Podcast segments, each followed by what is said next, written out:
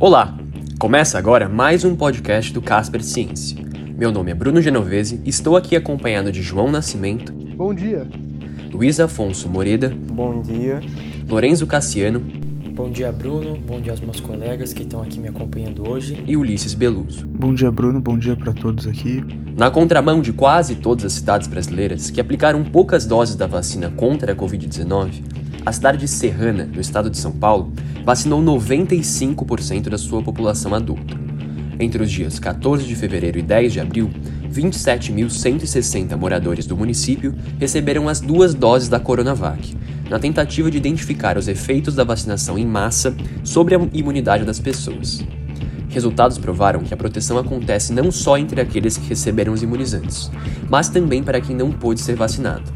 Para compreender melhor como a ciência tem encarado os resultados da experiência, hoje nós vamos entrevistar o Dr. Mauro Brasil, um dos sócios do corpo clínico da CEDIP, clínica especializada em doenças infecciosas e imunizações que atua desde 1972, sendo pioneira na área no estado de São Paulo e até no Brasil. Olá, doutor, seja bem-vindo ao nosso podcast. Para começar, nós gostaríamos de saber qual seria a importância do estudo realizado em Serrana olhando em grande escala.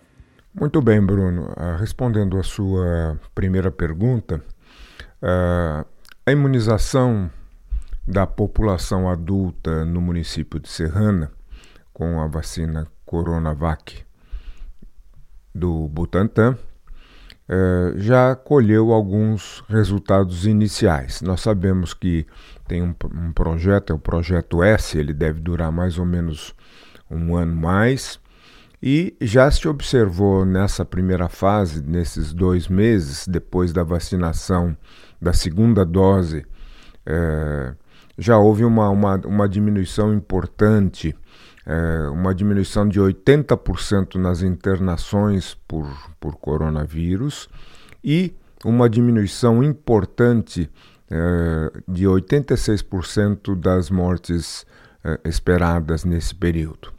Doutor, logo no início da campanha foram detectados alguns casos da variante P1 na região. Isso poderia, de alguma maneira, ter afetado os estudos? Claro, uh, já se sabe que a, a, a variante Gama ela está circulando no estado de São Paulo, né, aquela que veio lá do Amazonas, de Manaus. Ela está circulando no estado de São Paulo e também circulando ali na região ali do, do estudo. E, eh, apesar desta circulação, eh, pode-se eh, inferir, já que a gente só vai ter essa, essa certeza e essa conclusão depois de, de terminado o estudo, de que a, a vacinação também inibiu a, a, a, a, a transmissão desta, dessa variante e, de uma certa forma, também protegeu de uma forma eh, geral. Doutor, o estudo indicou que, a partir da vacinação de 75% da população, a epidemia consegue ser controlada. Como vocês encaram esses dados?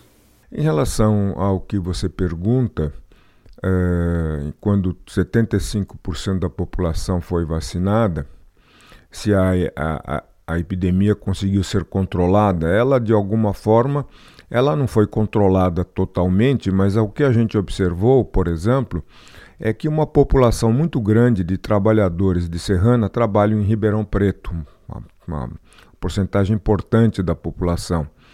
E, eh, apesar dessa população ir para outros locais onde a transmissão é alta, eles voltavam para suas casas e, mesmo assim, uh, não houve eh, uma maior transmissão de casos nesse período. O, o que mostra que a vacinação também uh, ela pode, uh, pode controlar até a transmissão quando a gente percebe que na população houve uma diminuição importante da, da doença.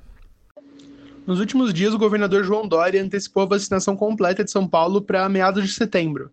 Pegando Serrana como exemplo, quando podemos esperar ter o vírus controlado no estado? É, é, é evidente que esse resultado de Serrana é, a gente é, pode inferir que quando uma, uma população for vacinada e chegar a níveis bem expressivos e que parece que varia muito de, de uma vacina para outra, é, quando o estado inteiro é, for vacinado, como foi em Serrana, provavelmente se espera os mesmos resultados que, é, que tivemos em Serrana.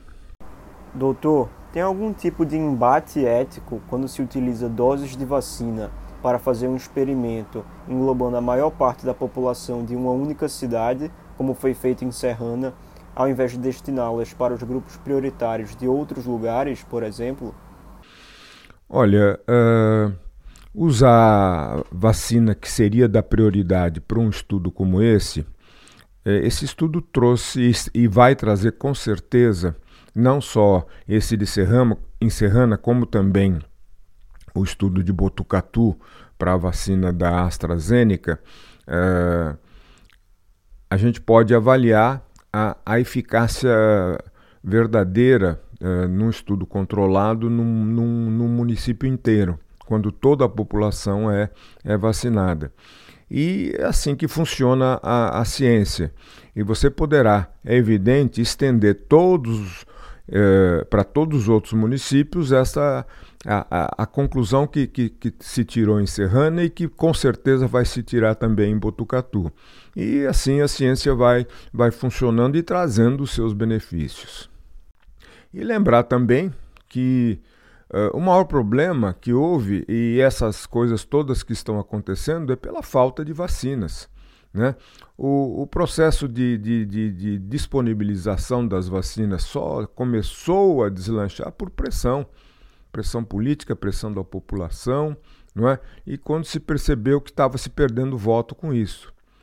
É, sabemos que, é, que o Ministério da Saúde e mesmo o presidente da República é, não, não, nunca foram fãs da, da aplicação de vacinação em massa. Nós perdemos muito tempo não comprando vacinas, não disponibilizando para a população brasileira as vacinas.